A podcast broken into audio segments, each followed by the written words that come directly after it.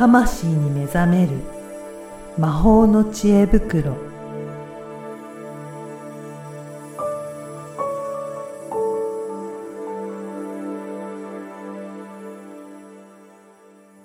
こんにちは、声ラボの岡田です。こんにちは。SPOG のリアルスピリチュアリスト橋本由美です。ゆみさん、今回もよろしくお願いしよろします。くお願いします。前回あの、愛について語るというテーマで、はいはい、いろいろ語っていただきましたが、全然愛じゃないじゃんってツ っていうッコミがありそうですけど。はい。今回はなんか前回最後の方にお話しいただいた、ジェンダーについてということですけど、最近いろいろ話題に上ることも多いんじゃないかなと思うんですが。そうですね。はい LGBTQ の方はい。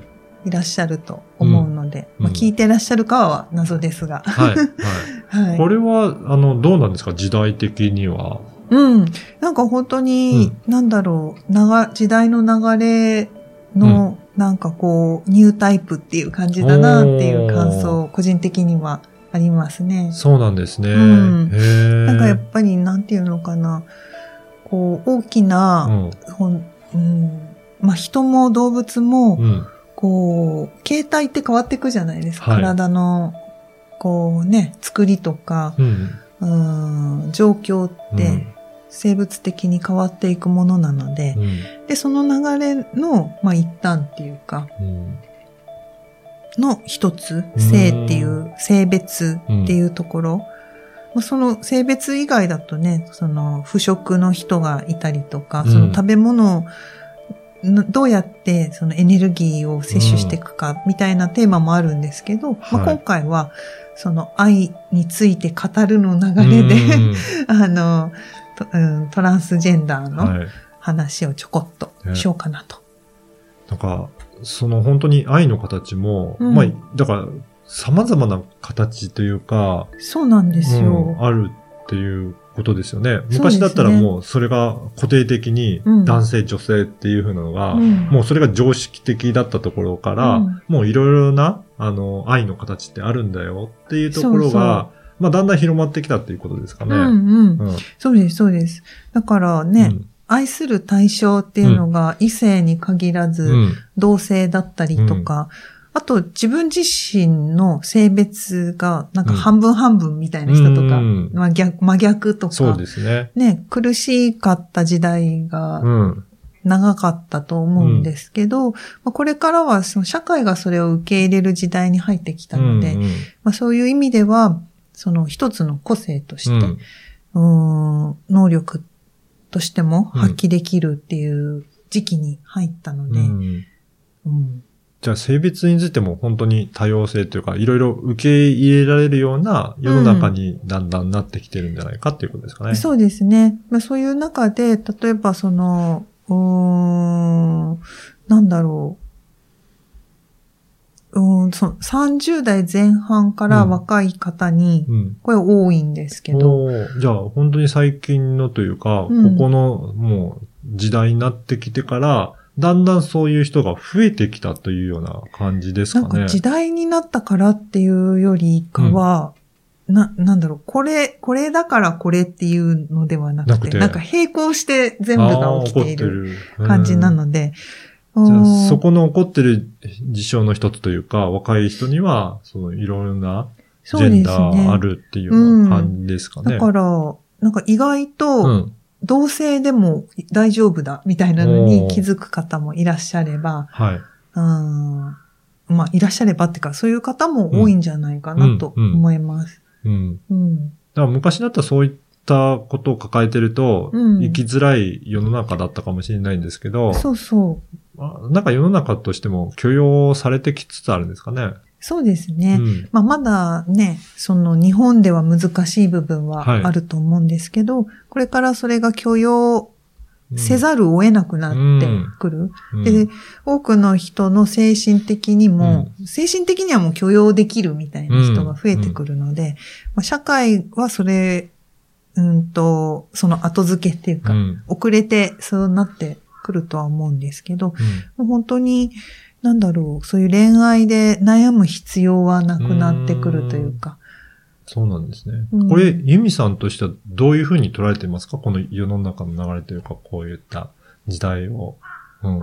いろいろな愛についてか語っていただければと愛。の、そうですね。はい愛のその形がなくなっていくっていうか、おーあの、あ、これ個人的はない思いですけど、愛には形がなくて、愛は愛でしかないっていうのが、うん私の中では感じていることで、はい。なんか愛するとか愛されるって動詞になった途端に愛じゃないじゃんっていう、そうなんですね。感覚がへあるんですよ。ーはい。なんかだから、なんだろう。でもそうやって活用、いかようにも活用できるものっていう、水みたいなもの？うんなんか、空気みたい、空気の中には水がいて、うん。いつでもそこに存在してるんだけど、はい。空気のままだと形は見えず、はいまあ、空気にもね、水分がうんうんある。まあ、それが愛だとしたら、はい。いつでもあるんだけど、うん形は見えず。はい。だけど、誰かから、はい、お水どうぞって言われた途端に、うんあ、お水をもらったっていうのが生まれるみたいな。はい。はい。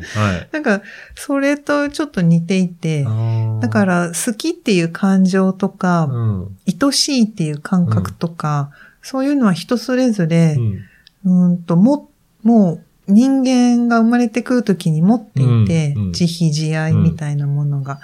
でもその表現が人それぞれ違うっていう。うん。なので、その表現を誰にしたいかも人それぞれ違うわけじゃないですか。そうですね。で、それが一般的には異性にするものだっていう社会で来てたけど、いや別に同性でもいいじゃん。うんうんそこの表現の対象は、うんそんなにね、あの、こだわりがないというか、えそうそうもう誰でも、うんうんもう愛おしいと思ったら、そのまま表現もできるよそうう、できになるっていう。るようになるし、うんまあそこを制限してたのが結局、長い歴史の中で宗教とかが絡んでいるのではい。で、ちょっとマニアックな話をすると、まあ宗教、ちょっとこれは語弊が出ちゃうかもしれないんですけど、まあざっくり、うん荒、荒っぽく言うと、まあ宗教っていうのが、こう、終わる時代になっていて、形が変わるって言えばいいか。はい、はい。なんかその信仰するっていうあり方が変わっていく。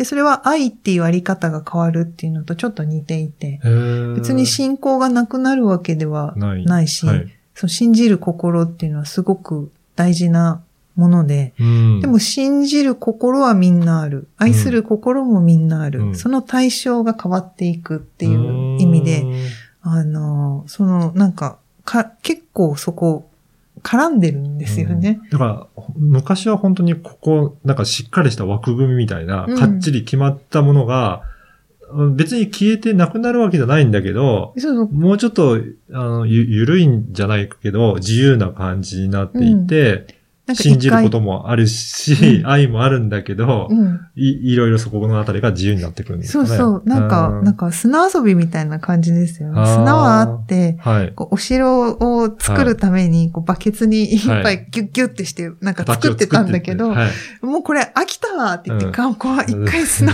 砂に戻して、で、新しい形を、じゃあ今度どの友達とやるのみたいな。一一人でやるの、誰かとやるのうんみたいなのが自由に選べる時期に入ったみたいじゃあ本当にこの時期、時代っていうのは、いろんなものがちょっと枠組みがな。うん。く、崩れてっていうか、なんかリセットされていて、また新たにうんいろいろ形が作られていくっていうような、まあそういうふうに映ってるんですかね。そうですね。なので組織も、働き方も、は家族っていう集合体い。も、はもういろんなものが今後その枠組みが再編成。されていくの。で、うん。